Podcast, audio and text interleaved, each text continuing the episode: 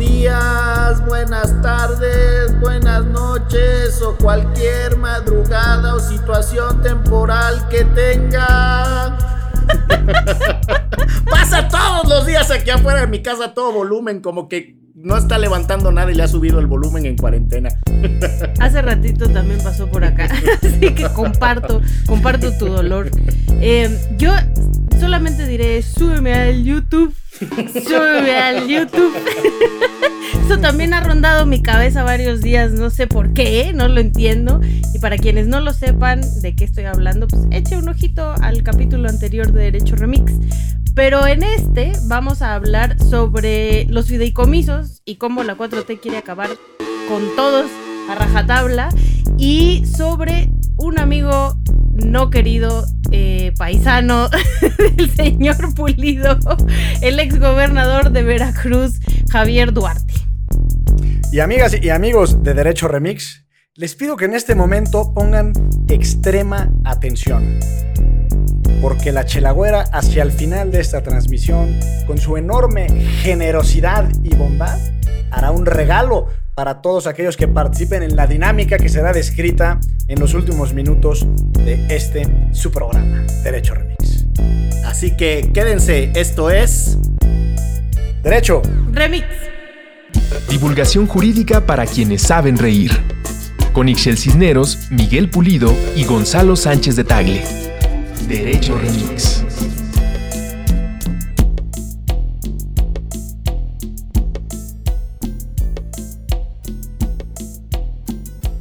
Hola amigos de Derecho Remix.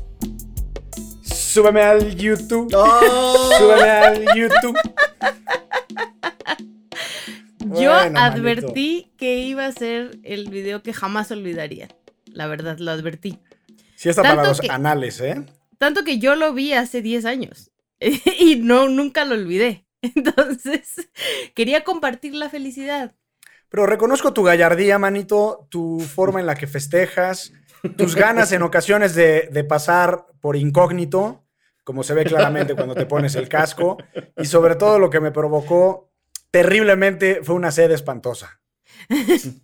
Eso, la envidia de toda la banda, de tu borrachera, además ahora que no podemos juntarnos con nuestros amigos y amigas a echarnos unas chelas así de rico, creo que fue lo que más se añoró con ese video. No, pues no voy a opinar, estoy están castigados. Bueno, hablando de eso, yo el otro día me, me eché unos quiebres cibernéticos, fue una experiencia rara, eh, pues porque es emborracharte con la computadora, ¿no? Prácticamente sí, cabrón. O sea, sí. Estás en un escritorio echándote tus mezcales, obviamente tienes interlocutores que, que, pues, que están en la pantalla, ¿no? O sea, no, no de buró, pero pues sí es extraño. Yo lo hago todos los martes con unas amigas. Sí, yo también tengo los juevesitos con mis queridos amigos con los que crecí en Orizaba, Veracruz, a quienes desde muy chamacos, a causa de un apodo que, que yo heredé de mi hermano, que es el chango, nos dicen los changos. Y oigan, ya que estamos en eso del apodo de- del chango y los changos, les voy a contar una historia de, de un ridículo para distraer del otro ridículo. Sucede que estaba yo en la Unión Americana, en una cena de... ahí con otros coleguitas de un programa en el que yo estuve en la Universidad de Yale. Entonces, eh, pues ya saben, ¿no? Los gringos tienen esta cosa de que sí, pues una dinámica, todo muy estructurado, como si fuera un taller. Y entonces empezaron a decir que por qué les decían, eh, que por qué les habían puesto el nombre que, que cada una de las personas que estaban ahí tenían. Y entonces, eh, a mí se me hizo fácil decir, pues en México es muy común tener apodos, ¿no? Y entonces, pues en realidad yo tengo un apodo. Y entonces, No. eh, cuando les digo, no, pues en, en realidad en México yo tengo un apodo y la chingada. Y entonces, pues desde niño, ¿no? Por- Me dice el monkey. Monkey. Y güey, se me quedan viendo así como, ¿qué pedo, no? Y yo, bueno, pues es que además era el único moreno, del Moreno. grupo y todos peor, güey. Así de, ¿qué pedo contigo, cabrón? Te lo juro que el resto de ese semestre, eh, Dayo Opalade, una amiga nigeriana, o sea, me veía así como, no puedo creer, imbécil, that Que you hayas let the permitido. call you monkey. Yeah, yeah, because it's, there is very different. Pero ahí te das cuenta también que, uno, el lenguaje que es muy amplio, etcétera, las cuestiones culturales, las acepciones, la carga, pero qué normalizado tenemos el racismo, porque es evidente que a mí me decían changuito pues, por una cuestión eh, Racial. racial, cabrón, pero digo, ni siquiera mía, mi hermano que era más peludo que yo todavía, pero este, pues así, así mi historia, y entonces, des- como que no la asimilé mientras le estaba contando, me quería hacer el simpático y quedé como el tarado. Oye, en, en Puerto Vallarta hay un restaurante que se llama El Coleguita y ahorita me, me acordé. También me puse una peda ahí. Qué, qué bárbara. ahorita que dijiste. Porque además te regalan tu tequilita con tu comida, entonces uno se la sigue. Se pone muy bueno para toda la gente de Puerto Vallarta. Un patro- que nos saludo. patrocine el coleguita, ¿no? Que nos mande ahí unos, este, unos mariscos. Además, muy bueno. Que nos mande un algo, aunque sea unas saladitas, algo que nos mande. Unas tostadas con salsa. Sí, un totopo con pico de gallo, ¿no? Ya montado si quieren, ¿no? Oigan, en Veracruz en los mariscos es muy común que ponen así la tostada, esa que es la tortilla natural, pero así frita en aceite. Y está así la tostada. Y la gente con mucha naturalidad le embarra mayonesa y luego le pone salsa macha encima. Y entonces uno ahí se, se acompaña el marisco. Es bastante, Pues muy bastante sabroso, común. Sí, no, es- no es atípica esa práctica. Que nos Híjole. manden. La verdad es que a mí no me gusta la mayonesa. Perdón. Que a mí no me manden mayonesa. No, es que Bueno, me los- manden la las, tostadas de chelagüera de la marisquería que sea, que sean sin mayonesa. Por favor. Y esa es otra gran discusión, la forma de preparar los mariscos entre las distintas costas de este país. Bueno, en realidad podríamos abrir un, un debate a cuatro tiempos. El Caribe contra el Pacífico Sur, contra el Golfo de México, contra el Pacífico Norte, ¿no? En Shot Pacífico Sinaloa- Norte, Pacífico Norte. En Sinaloa los mariscos no tienen alto grado de preparación, o sea, son muy, muy naturales. ¿no? Sinaloa y Sonora tampoco. Son Sonora, sí. Pero, pero yo, yo pienso al revés, luego los cocinan mucho y hacen tacos y, y etcétera, ¿no? Pero, hacen o sea, solo, hacen, solo hacen los tacos que son como los de Ensenada, que son los de camarón capeados. Los de Pero- gobernador famoso, ¿no? Ajá, sí, también. Bueno, el gobernador tiene también Marlin. Pero, pues sí, o sea, el- lo sacan los callos así de este tamaño enormes, que no ustedes no nos ven, pero nosotros estamos en una videollamada, Estamos donde nada más le ponen limoncito y chile y ya, son tan buenos que, órale, No, pues qué sabroso, qué sabroso. Las Sí. famosas carretas de, de Sonora. Un Sí. saludo a Ciudad Obregón, Sonora y a mis amigos que son bien bonis, o sea, bien frescos. Y un saludo también a la guerrerense de ahí de Ensenada que tiene su carreta Y hay, famosa. hay unos tacos aquí en, en la Condesa que se llama, bueno, Roma Condesa justo está en el límite. Avenida La Tizona se llama y justo es porque es, son unos tacos de carreta de Culiacán, este, que se vinieron para acá y es un localito chiquititito ahí en, este, mm, muy cerca del Palacio de Hierro de Durango y pueden pedirles a domicilio para toda la banda que vive por ahí y son deliciosos. Otra, otra publicidad Otra encubierta. Oye, publicidad con razón trae tan buena vida la chelagüera, pues si a pura publicidad encubierta se la trae y el Chalo Guadalupe y yo aquí pasando hambres y sed. Pero lo malo es que me gasto todo mi dinero comprando en esos lugares porque más no quiero que cierren en la pandemia porque quiero volver a ir a comer ahí. Y entonces te estás echando tu cevichito en cuarentena. Sí, la onda es que me estoy quedando pobre, evidentemente, porque pues, esas vidas, Pero es una buena causa. esas vidas no se las puede dar cualquiera. No, pues, Igual sí, con sí. las cervezas. Ahí sigo, ahí sigo impulsando la cerveza. No, pues la estás pasando de lujo, comiendo cevichito todo el día, echándote 10 a 12 cervezas diarias. Otra vez, sabroso, tengo que aceptar que otra vez me quedé sin cerveza y llegan hoy. ¡Uh! Al rato nos mandas tu video de súbeme al YouTube. Exacto. Súbeme. Mi problema creo que es al revés. Ya no llego a ese nivel, aun cuando tomo muchas cervezas. Pero si me tomo un mezcal, sí, sí tengo esa Hay que cara acompañarlo con tienes tú. mezcalito, con algún aguardiente. Para quienes no están entendiendo la referencia de súbeme al YouTube que estamos haciendo, Por sucede favor. que tengo un hermano gemelo que me ha hecho pasar muchas vergüenzas en la vida eh, porque somos gemelos idénticos. La gente nos, nos confunde seriamente. Un Y- mellizo maligno, ¿no? Ajá, un mellizo maligno. Bueno, para la fiesta ese cabrón, ¿eh? Pero, vaya bárbaro, el tremendo. Y Chelagüera tuvo a bien recordar un video que un amigo grabó hace por ahí de 14 años, más o ¿Quién menos. lo grabó, Miguel? El Pata. Un abrazo al Pata, por cierto, que anda eh, en Nayarit haciendo, en la industria de la construcción, haciendo ahí unas cosas de madera, que es su trabajo.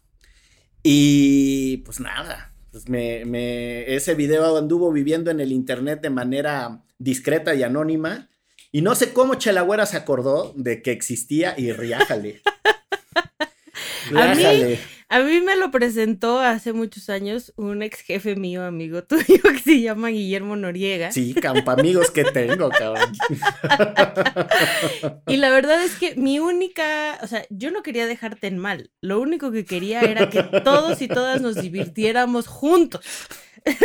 Porque era muy divertido. No, muy bien, manito. Te aplaudo, reconozco tu gallardía y tu falta de temor reverencial. Adiós.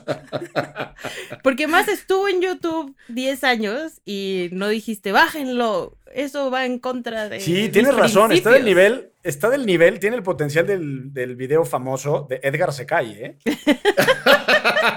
o sea, compite con Edgar Secay.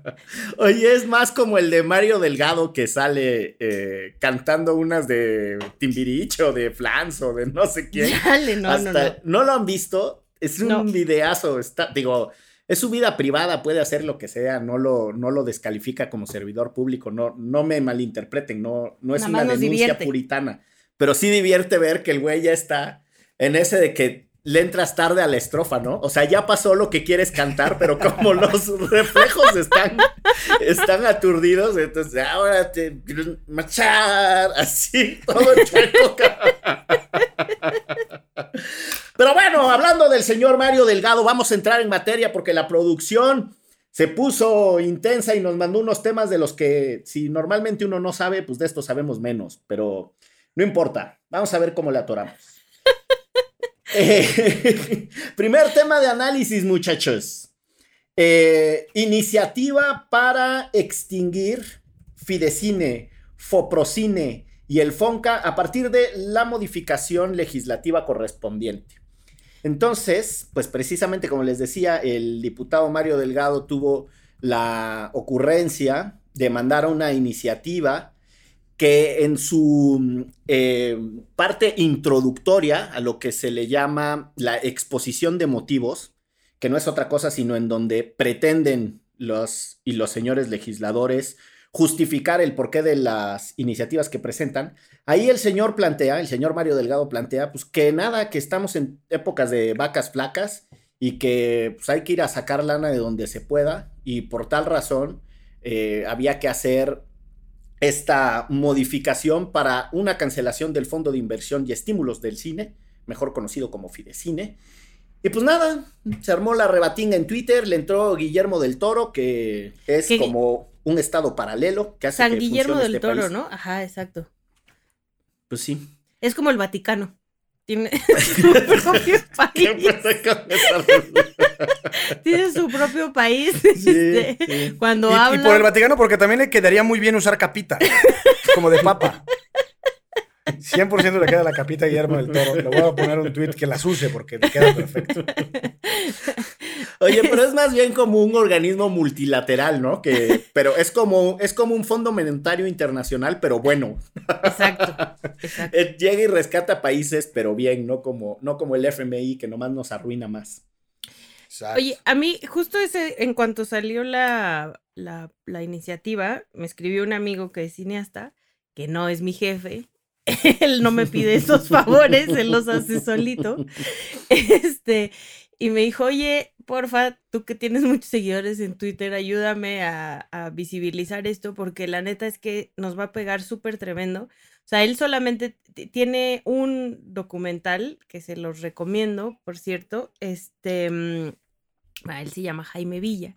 Y este, mm, y me dijo, ayúdame, porque la verdad es que nos va. Los niños de la cruz se llama el documental, perdón, ya que no, ya que no, no lo dije antes. Nos va a atorar porque para nosotros el conseguir dinero de por sí en México es muy complicado y el hacer producciones como estas documentales muy complicado. Con esto no vamos a tener opción para seguir produciendo documentales, ¿no? Lo mismo leí de la directora Daniela Rea, que también tiene un documental sobre personas desaparecidas.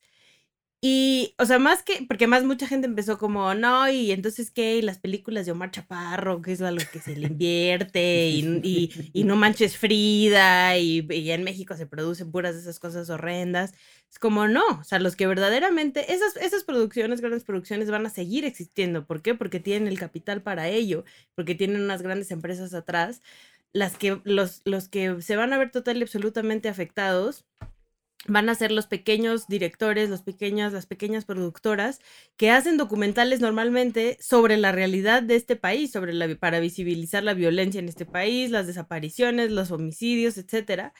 Em, para visibilizar a las comunidades indígenas, o sea, se perdería un montón de cosas más allá de, ay, es cine, no importa, hay cosas prioritarias, ¿no? O sea, sí creo que en, específicamente en el caso del documental, hay cosas muy valiosas que han hecho los documentales este, en, en, el país para visibilizar lo que está pasando, lo cual ha traído después, eh, digo, no los resultados así como que de la noche a la mañana eh, cambiaron las cosas, pero por lo menos nos dan información que no hubiéramos obtenido de ninguna otra manera si no fuera por esos documentales, ¿no? O sea, sí creo peligroso.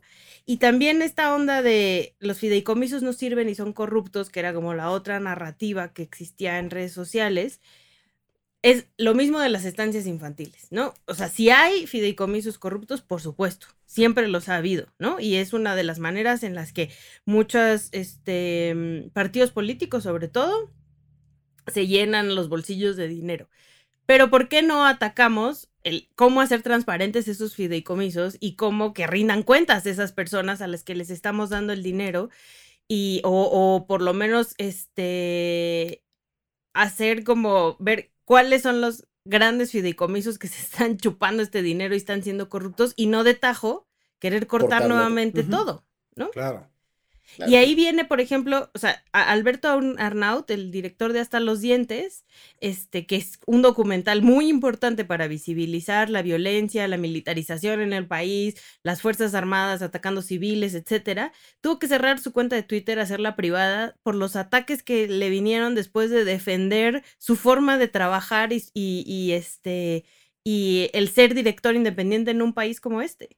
Mm, Yo es que hay muchísimas cosas y, como diría el buen licenciado Bucles, muchos ejes de reflexión, pero, o sea, quisiera empezar haciendo la crítica que ya se está volviendo en un lugar común, que es que la 4T, eh, las formas le importan lo mismo que una cáscara de banana. Eh, recordemos, nada más para dar un contexto, que el 2 de abril de, esta, de este año, el presidente emitió un decreto por el que ordenó la extinción o terminación de los fideicomisos públicos.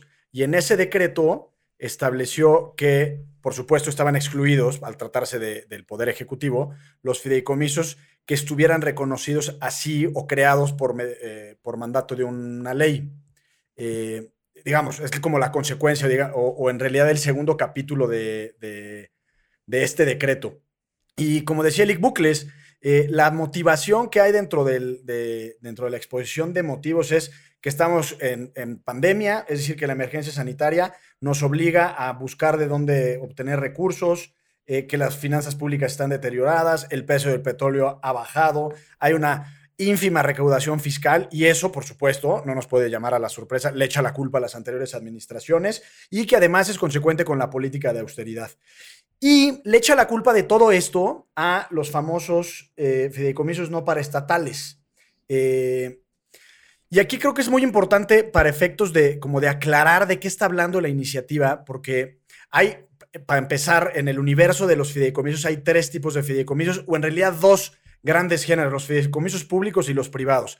El privado es, imagínense que nosotros aquí en Derecho Remix eh, somos fideicomitentes, transmitimos la propiedad de lo que queramos a la fiduciaria, que usualmente es una institución eh, financiera, bancaria, y el beneficiario de aquello que, nosotros mandatamos y transmitimos en propiedad es el fideicomisario, es decir, quien se va a beneficiar al final del día del fideicomiso. Y esa misma figura se traslada a lo público. Pero dentro de lo público hay dos, digamos, como dos especies de fideicomiso. El fideicomiso público en estricto sentido y el que se llama fideicomiso público no paraestatal o el fideicomiso eh, no regulado. Eh, y Chelagüera, tú que eres la policía del lenguaje, si, si empiezo a cantinflear o hablar muy como abogado, me dices para. Ya, tiene 20 minutos dormida, que se quedó Siete en rayas. No, no, no, no, no, no. Ya termino y paso a la iniciativa rapidísimo, porque, que- porque lo del fidecine es muy grave, pero hay muchos otros que también se pretenden sí. desaparecer, que son, son muy graves. Eh, y al final, para, para hacer la historia corta, el fideicomiso público, tal cual lo entendemos, es el que el, el gobierno federal, es decir, la administración pública federal centralizada por conducto de la Secretaría de Hacienda, es la que es el fideicomitente y controla, y supuestamente esos fideicomisos no tienen mayor bronca, pero desde el 2006, en la Ley Federal de Presupuesto y Responsabilidad Hacendaria, se estableció la posibilidad de que el Poder Judicial y el Poder Legislativo pudieran crear fideicomisos, y esos son los fideicomisos públicos no paraestatales, y ya se hizo, digamos, un, un rollo porque prácticamente todas las secretarías de Estado tienen sus propios fideicomisos y en realidad a esos son a los que se refieren. Coincido con Chelagüera que más allá de eliminar estos fideicomisos, porque sí, pues habría que ver bien cuál era su viabilidad, cuál era su intención y razón de ser y si realmente estaban ayudando para el propósito para el cual fueron creados y no simplemente decir son fideicomisos eh, no paraestatales y los eh, eliminamos. Y solo les quiero leer la lista de los fideicomisos que se desaparecen. Eh, uno destinado a la protección de las personas defensoras de derechos humanos y periodistas, eh, el Fondo Nacional para la Cooperación Internacional, el Fideicomiso Público para eh, promover el desarrollo de proveedores y contratistas nacionales de la industria eléctrica. Este fideicomiso se creó después de la reforma energética para elevar, digamos, las capacidades de la industria nacional. Es importante de alguna forma. Uno gravísimo es el FONDEN, el Fondo de Desastres Gravísimo. Naturales. Pues, o sea, cual si no viviéramos en un país casi apocalíptico en donde se inunda, hay sequías, terremotos cada año. Eh, otro muy grave es el Fondo de Investigación Científica y Desarrollo Tecnológico, que justamente su función es promover el desarrollo tecnológico. Cuando nos preguntamos por qué México no tiene tantas patentes registradas en el mundo, bueno, pues es por este tipo de cosas. Hay dos fideicomisos que me parece que está bien que hayan eliminado, que es el Fondo Nacional de Seguridad para Cruces Viales Ferroviarios, Es decir, eh, por supuesto que necesitamos seguridad en los cruces ferroviarios, pero pues, parece ser que sí hay ahí gato encerrado. Y algunos otros, por ejemplo, los fideicomisos deportivos para atletas de alto rendimiento.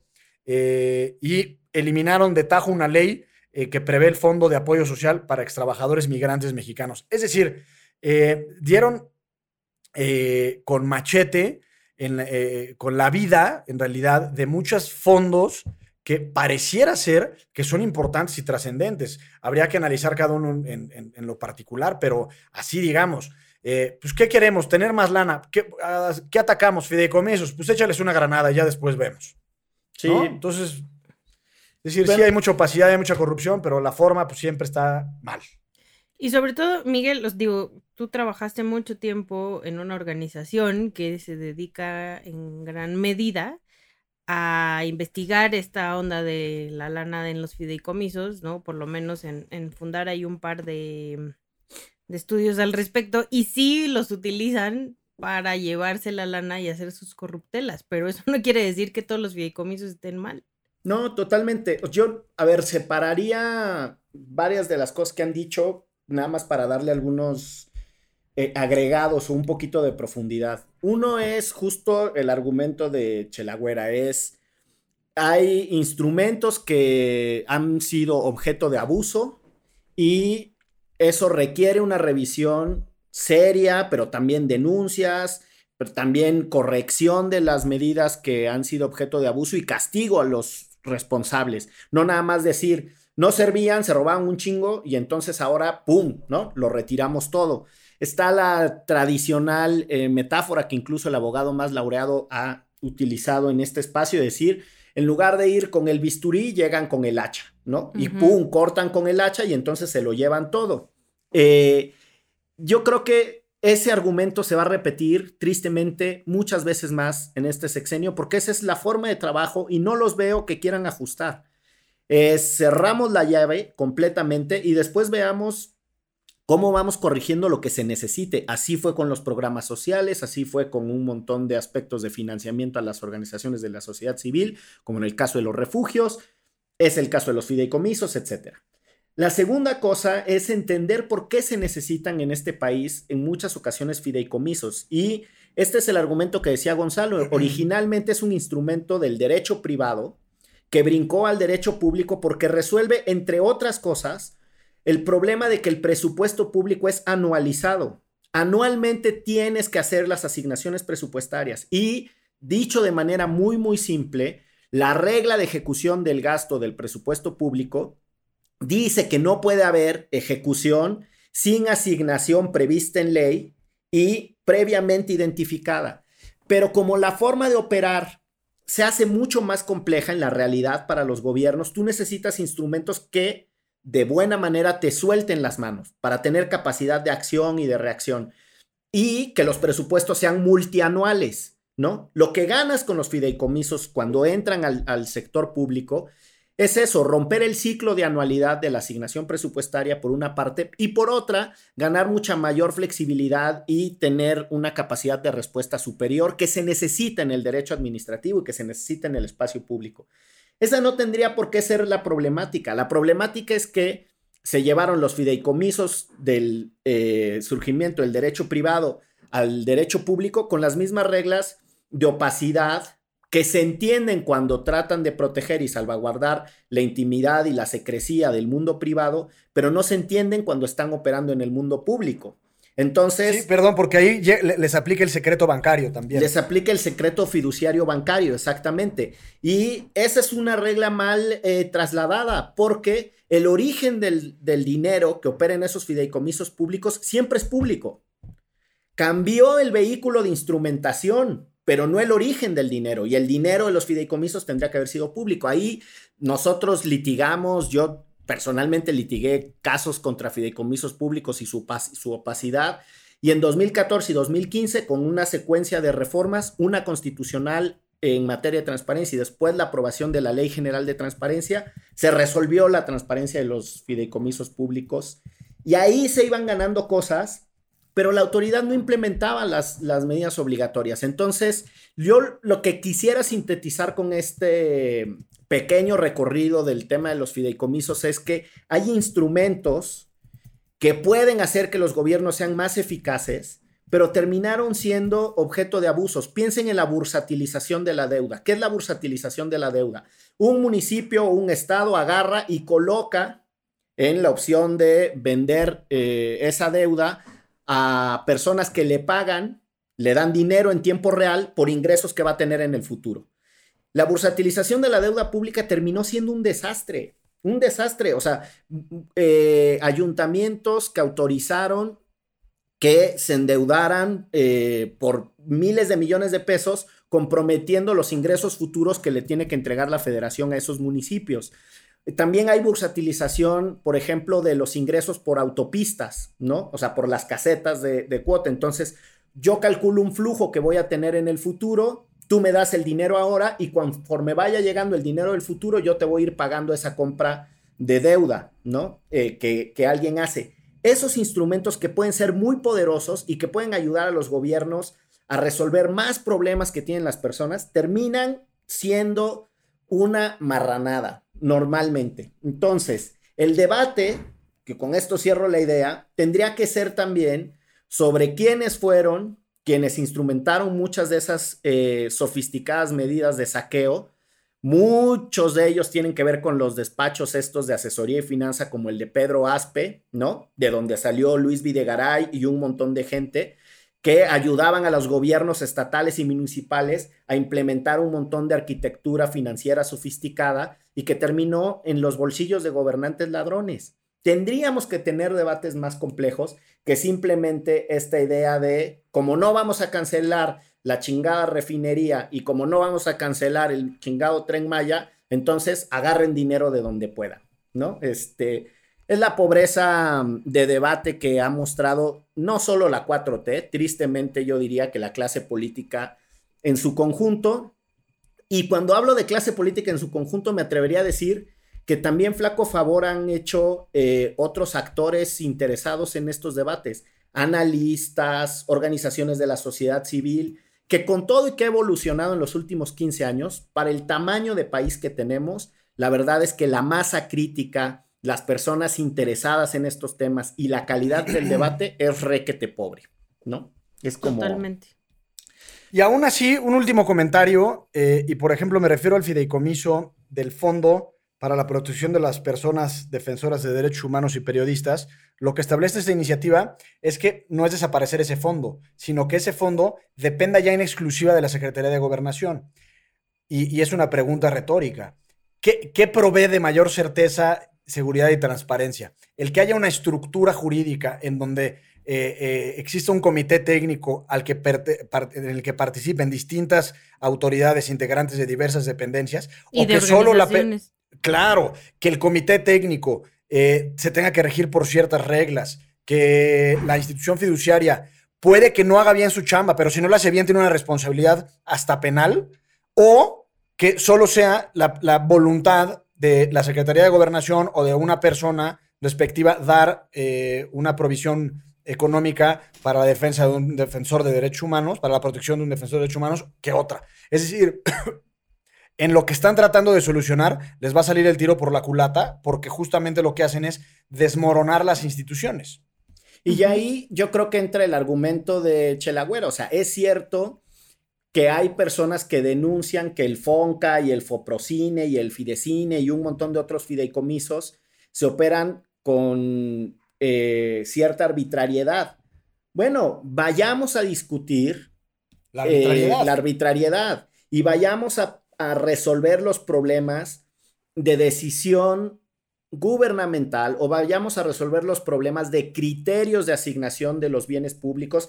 Esos debates hay que darlos, pero pensar que porque en este momento de pandemia el gobierno federal está enfrentando un estrés fiscal espantoso, o sea, en el sentido de que cada vez tiene menos recursos para operar, que entonces hay que cancelar todo aquello que no forma parte del simplismo de cuáles son las prioridades nacionales. Yo, perdón, pero sí creo que la obsesión con la refinería y con el tren Maya y la obsesión de no pensar en la posibilidad de endeudamiento responsable y con un sentido de reactivación económica y de política contracíclica. O sea, la, eh, el chaparrismo, aunque Gonzalo y yo somos chaparritos, pero bueno, eh, el reduccionismo. yo también. El reduccionismo de las opciones que necesita el país para poder salir de la crisis que enfrenta en términos de recursos financieros, pues nos lleva a estos debates simplones de pásale la rasuradora a todo eso, ¿no? Y yo, yo creo que ese es, parte del desafío que tristemente no veo que se vaya a revertir en el corto plazo. Eh, ¿Les parece, muchachos, que vamos a pausar? Vamos a pausar. Pausamos y, ahorita. y, volvemos a seguirle a un este. A un tema escabroso. sí, nos vamos a echar el, express que le llaman. Vamos a un Esto es. Derecho. Remix. Ayúdanos a llegar a más personas y seguir elevando el debate. Conviértete en nuestro suscriptor en patreon.com diagonal antifaz. Por un dólar al mes tendrás acceso a contenido exclusivo y nuestro agradecimiento en cada episodio. Patreon.com Diagonal Antifaz. Todo el dinero que recibamos lo reinvertiremos en publicidad para incrementar nuestra audiencia y ser una comunidad más grande. Patreon.com Diagonal Antifaz. Elevemos el debate. Regresamos muchachos y muchachas y primero les queremos agradecer a todos los que nos han seguido en nuestro canal de Spotify y que hayan dejado un comentario en Apple Podcast, algún review, nos ayuda un montón para que otras personas eh, se interesen por escuchar Derecho Remix y además también si siguen la chacota en Twitter y armando comunidad. Eh, creemos que así es la mejor manera de crecer junto con todos ustedes y con todo el apoyo de todos ustedes, así que se los agradecemos un montonal. ¡Bravo! Las hordas nos aplauden y nos vitorean. Oye, ahora corresponde tratar un tema espinoso, sensible y en una de esas hasta desagradable, pero no por ello menos interesante, que es eh, del inefable infecto Javier Duarte, otrora gobernador de tu entidad federativa, manito. Ignacio, ¿cómo se llama Veracruz? Veracruz de la Llave, ¿no? Veracruz de la Llave. En honor al gran general Ignacio de la Llave, héroe de los tiempos de la reforma y de la invasión francesa. Saludos a su descendencia.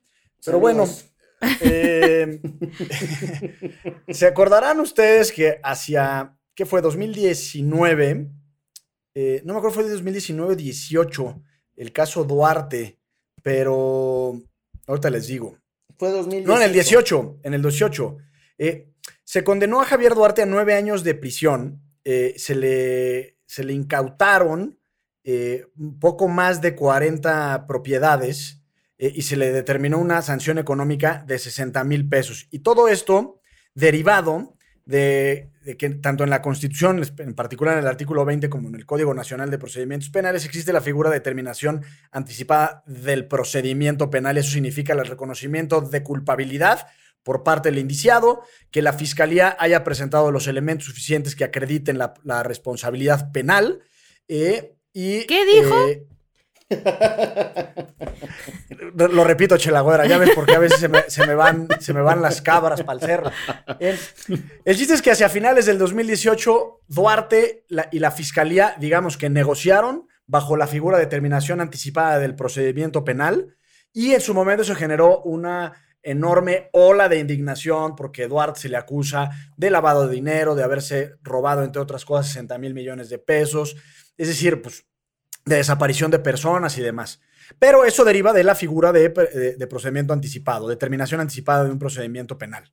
Eh, pero resulta que eh, hace poco eh, una jueza, una magistrada, perdón, determinó la revocación del decomiso de esas 40 propiedades que inicialmente se le habían decomisado a Duarte, porque, dice la magistrada, que se trata de bienes inmuebles que son propiedad de otros procesados que aún no han sido condenados y por lo tanto debe esperarse a que se cierre la totalidad del caso. Entiendo que un asunto como estos pues genera muchísima indignación en la gente, porque entre otras cosas Duarte es como una especie como de estandarte de todo aquello que queremos desterrar de nuestro sistema político, empezando por la criminalidad y la corrupción. Pero pues es un procedimiento que debe de seguir las, las formalidades esenciales y las leyes o normas de debido proceso. Y en ese sentido, eh, yo no es que haya sido una apologeta, pero siempre defendido el proceso en sí mismo e incluso eh, el propio Javier Duarte pues tiene sus derechos a la presunción de inocencia y al debido proceso y eso es lo que sucedió, digamos que lo que vimos eh, en recientes días es que se le retiró de su sanción o condena el decomiso de estas 40 propiedades. Y ese sería, en muy resumidas y quizás insuficientes cuentas, la, la razón de ser de por qué estábamos hablando de este compadre. Yo agregaría algunas cosas para ponerle contexto a quién es este fulano. Digo, la gran mayoría de quienes escuchen esto, la abrumadora mayoría sabrá que es un exgobernador de Veracruz, eh, discípulo y formado por el también por exactamente, Fidel Herrera. Em, bueno, priista de toda su vida y además al inicio del, gobierno de Enrique Peña Nieto, muy cercano también al presidente Peña Nieto. De hecho, se paseaban juntos y cuando... Sí, eran el, nuevo PRI, ¿no? El nuevo PRI, exacto. Este... Pura risotada y abrazo en las fotos en las que salían.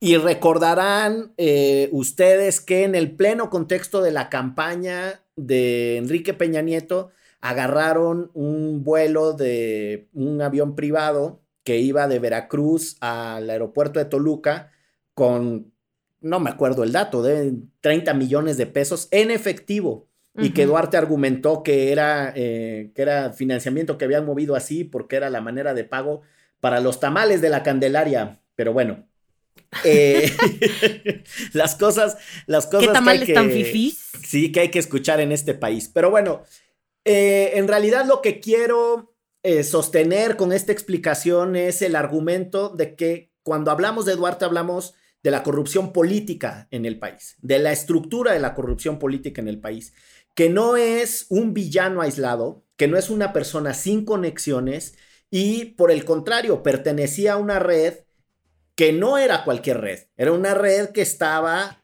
con el partido que en ese momento gobernaba la presidencia de la República y que le permitió contratos y saqueos millonarios a muchísimas personas. La otra cosa que me gustaría complementar del caso de Duarte tiene que ver con la eh, fallida, extraña, insípida, eh, gacha y medio de la chingada transición y alternancia que se dio en Veracruz, cuando después de que era uno de los pocos estados que solo había sido gobernado por el PRI en este país, terminó eh, dando paso a un gobierno de dos añitos de Miguel Ángel Yunes Linares, un personaje también con una trayectoria de lo más, eh, pues sí, salpicada. Escabrosa, ¿no? Escabrosa, tenebrosa, es un personaje ahí eh, furibundo, pero bueno, cuando Yunes gana, Empieza un personaje muy, muy folclórico y de mucha pirotecnia en, en, sus recursos políticos y en sus narrativas. Sale y dice, no sé, poquito antes de tomar el cargo, sale y dice, tengo información que va a simbrar a México, ¿no? Y entonces hace un anuncio de que ahora sí viene, ¿no? Este, les va a caer la voladora a todos. Y Duarte todavía era gobernador en esos días y es cuando solicita su licencia supuestamente para enfrentar eh, los cargos, sale en un video diciendo que injustamente se le acusan y para limpiar su buen nombre. Con gallardía, ¿no? Con sí, claro, y no solo con gallardía, además con entereza. Y entonces este cabrón se les pela, ya sabemos que después lo encuentran en Guatemala, pero lo que me interesa ahora destacar de este desmadre que se traía Yunes con que si información que va a simbrar a México y tal, es todo el cochinero con el que la justicia suele perseguir al gobernante saliente cuando no es del mismo partido o cuando es de un grupo adversario, pero que lo hace con instrumentos de política eh, de la mala y no de política criminal o no con eh, una investigación adecuada. Porque lo que hizo Yunes cuando llegó fue todo ese show de que encontraron una casa y encontraron la libreta de yo merezco abundancia. Y en este país todo el mundo usa el hashtag yo merezco abundancia y todo el mundo entiende que se trataba de un despropósito de Karime Macías, que es la ex esposa de Javier Duarte. Pero nadie pone en el centro que se exhibieron pruebas, que nada de eso forma parte de la cadena de custodia, que nada de eso se integró propiamente en un expediente judicial, que todos esos hallazgos son inconexos del caso que se llevaba en la Ciudad de México.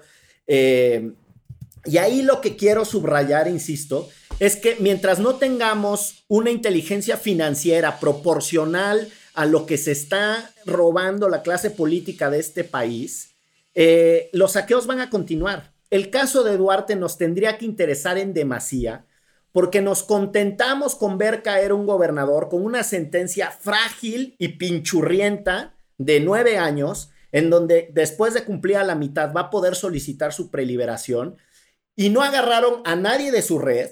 Está el otro Borge del que ya nadie se acuerda, de Quintana Roo, también preso, que lo tuvieron que... Eh, eh, ese, ese de dónde lo trajeron, de dónde lo extraditaron, de Panamá, si mal no estoy.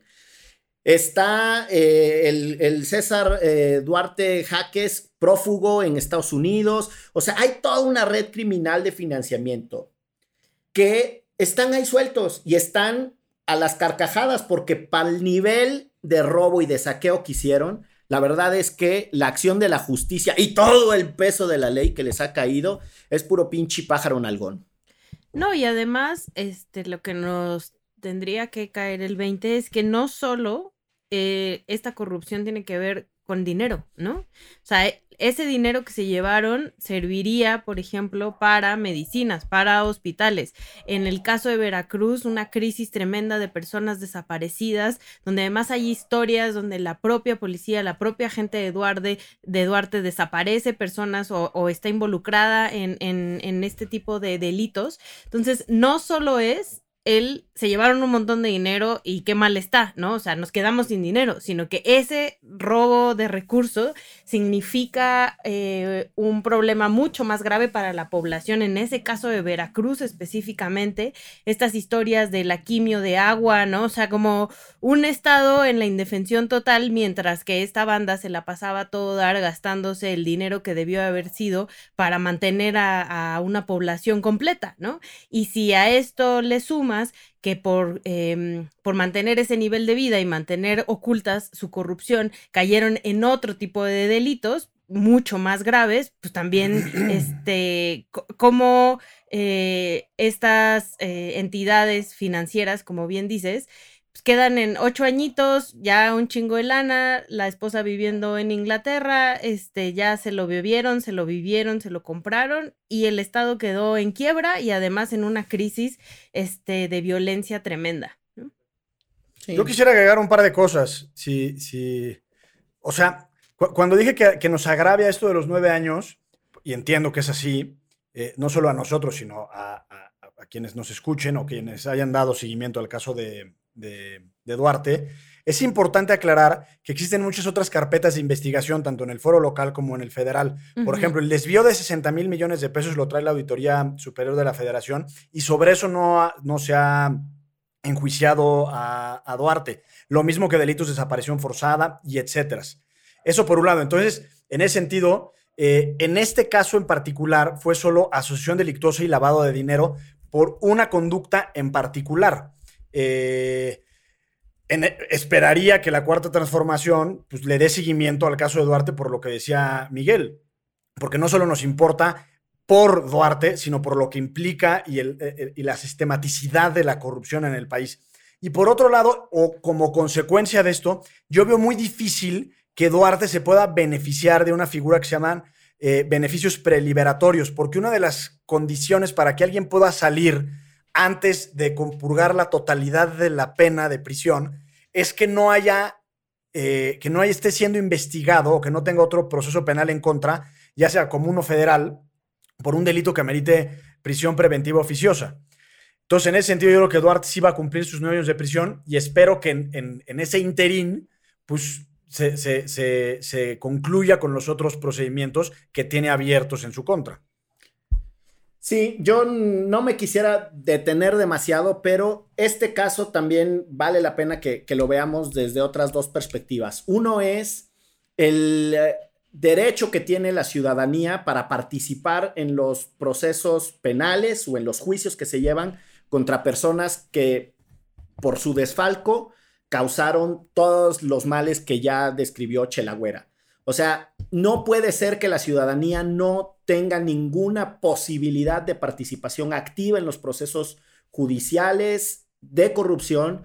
La condición de víctima en otros países se ha logrado, o sea, tienen legitimidad procesal que se le llama, es decir, tienen chance u oportunidad o se les reconoce que hay buenas razones para que participen en los procesos penales y no solo quienes fueron afectados directamente.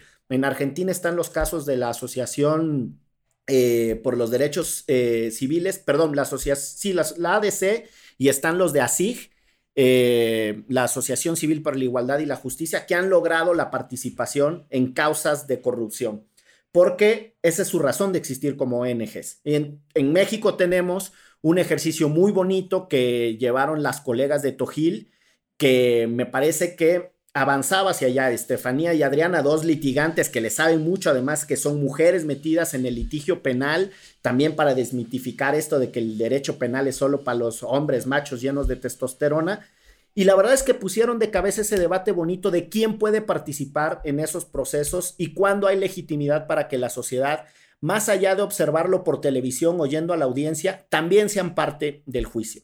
Y ahí hay una mirada. La otra tiene que ver con la técnica en función de la cual se logran las extradiciones de funcionarios mexicanos acusados de gran corrupción, como le dicen los franceses en esta distinción de la gran corrupción. ¿eh? ¿Qué tal esa pronunciación chingona? oh my God.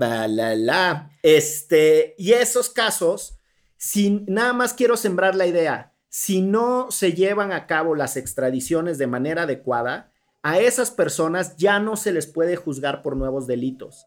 Van y los pepenan en otros países, se los traen para acá y aquí solo se les puede juzgar por aquellas que hayan sido las causas presentadas en la solicitud formal que hace la Secretaría de Relaciones Exteriores para mandar traer a esas personas de otros países.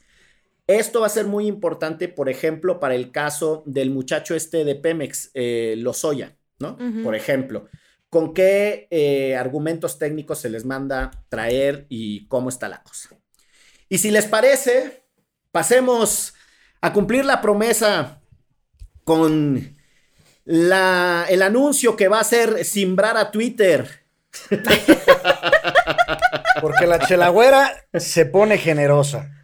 Sí, miren, la verdad es que quiero compartir mi diversión en cuarentena. Em, cabe señalar que esto sale de mi bolsillo. También, volvemos al que me gusta gastar. Ya está bebida y son las 11.08 mientras grabamos esto. La propuesta es que queremos hacer un, eh, bueno, queremos hacerles partícipes de la felicidad que trae un cartón de cervezas em, de la cervecería Primus, que es la que ya les habíamos platicado, que es la que me traen a mi casa felizmente los martes, como el, como el día de hoy, la pura felicidad que estamos grabando. en un rato llegará la pura felicidad a mi casa. Y lo que queremos es hacer un, em, pues que ustedes en Twitter nos pongan. ¿Cuál es el hashtag, muchachos? Ya lo olvidé. Chelas de la chela. Exacto. Hashtag chelas de la chela. Y de la hashtag derecho remix. Tienen que ser los dos. Ahí está. Hashtag chelas de la chela y hashtag derecho remix. Y entonces, los de ahí vamos a sacar a los participantes y vamos a sacar una rifa.